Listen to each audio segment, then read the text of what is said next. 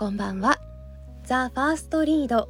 2023年1回目の配信となります。皆さんどんな年末年始を過ごされたでしょうか？今年のお正月は福岡？はすごくポカポカとしていましたね。本当にお正月かなというくらい空が澄んでいてあの晴れやかでか毎年こう寒いイメージがあったのですごく過ごしやすかった記憶です。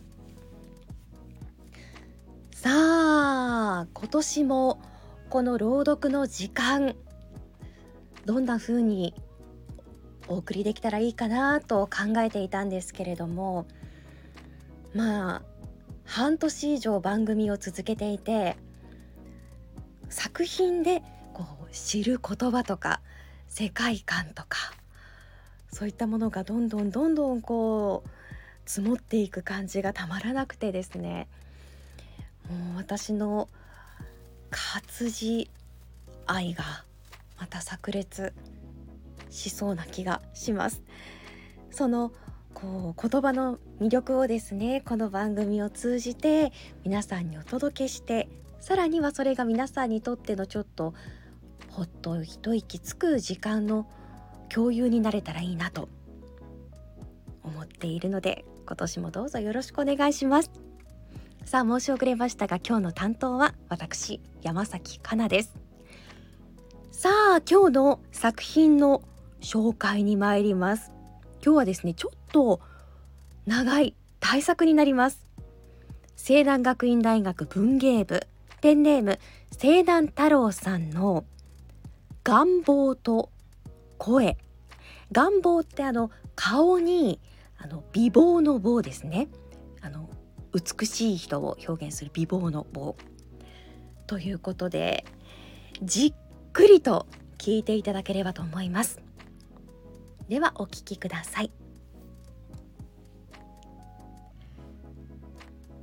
彼女は美貌の人であった当時の肌は正しく白く滑らかで奥が透けるように明るい。遠い北国の冬景色か。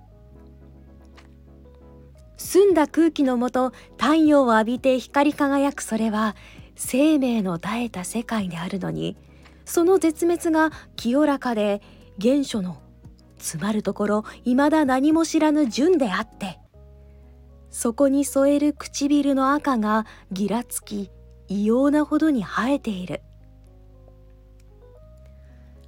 幕と広がる死の世界たる雪原の中にこう一点血の赤生命の赤が生々しくいる。その赤は鋭利で形よく歪む様もまた怖く的でそれでいて蓮の花のようにしとやかで刀のように静寂でその暴力を内容に潜ませる。生命爆弾のようだ。奥ゆかしき狂気である。くすみガラスのコップにミルクを注ぎ置いていたら秋の紅葉したハゼの葉がひらりと乗っかって古臭の哀愁を繕っていたことがある。絹のようにとろける白の表面に痛烈な悲しみの格好がさしてせめぎ合う。死は深淵のごとく恐ろしくそしてその深い闇は安らかで生は激しくそして劇場は時に残酷である。死と生が白と赤のコントラストが隣り合って相国し混ざることなくそれぞれを確固たるものにする。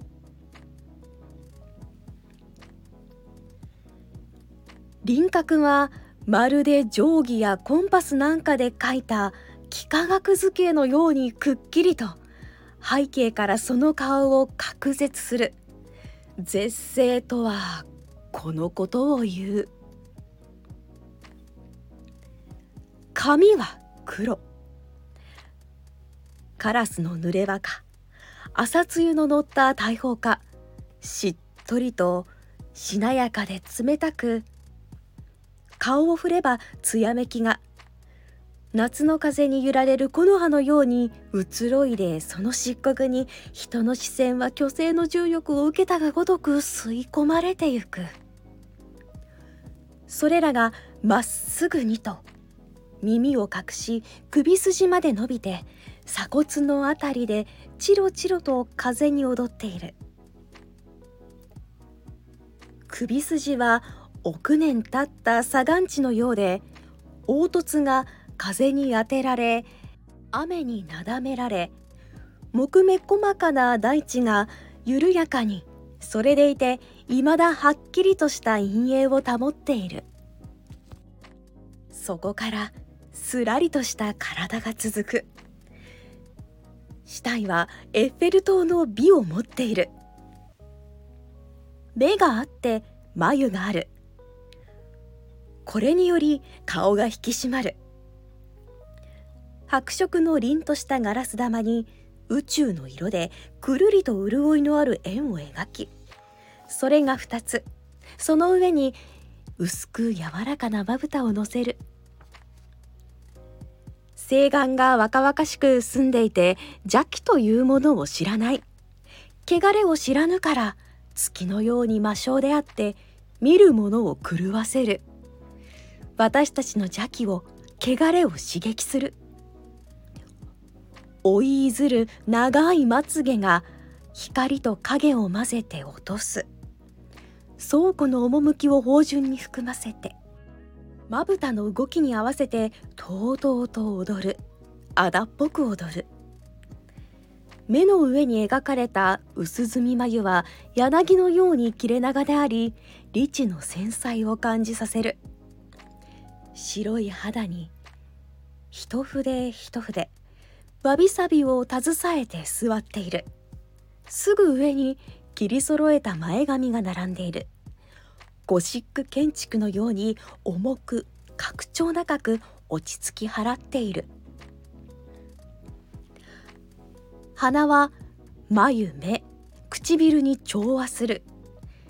生命に当てられてほんのり血色したそれは乙女の純真であり春の霊視である。他が輝く夜であるのに対し花だけは朗らかな昼である。それが隠しきれぬあどけなさであり故に彼女はそれをコンプレックスにしていた。若きには若きの美しさがといえどそれは強さの美ではない。小花が少し理髪でつるりとしている。やはりそれもどことなく幼さを見せている。コスモスの乱漫を放つ。それが全体に混ざることで神秘を生み出すのだから素晴らしい。神の設計であると言って過言ではない。彼女は花だけを見てしかめ面をするのだがとんでもない。一つ一つの印象とそれらの調和は時としてがらりとその魔力を変えてしまう。全体を見れば古代のたゆやかな自然を歌った詩のようである。白き玉肌赤き唇黒き艶髪。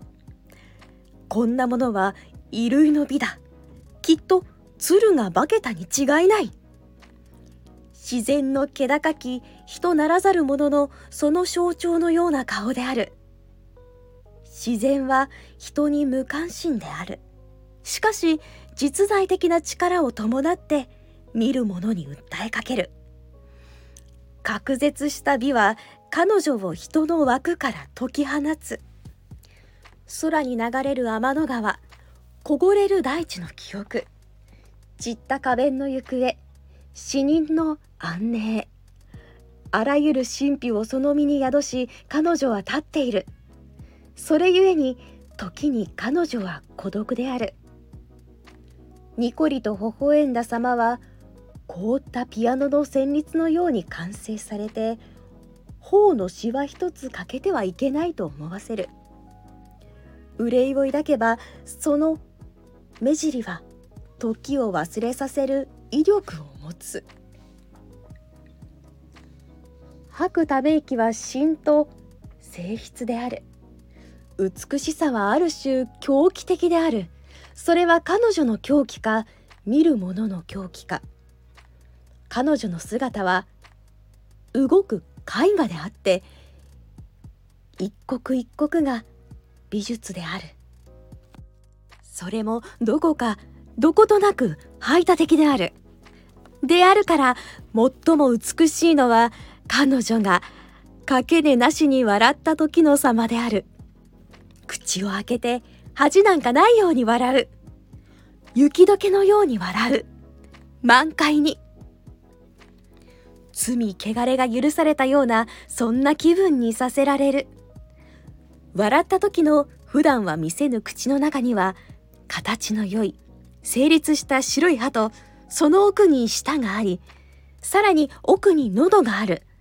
それは非王である。そこから響くその声は。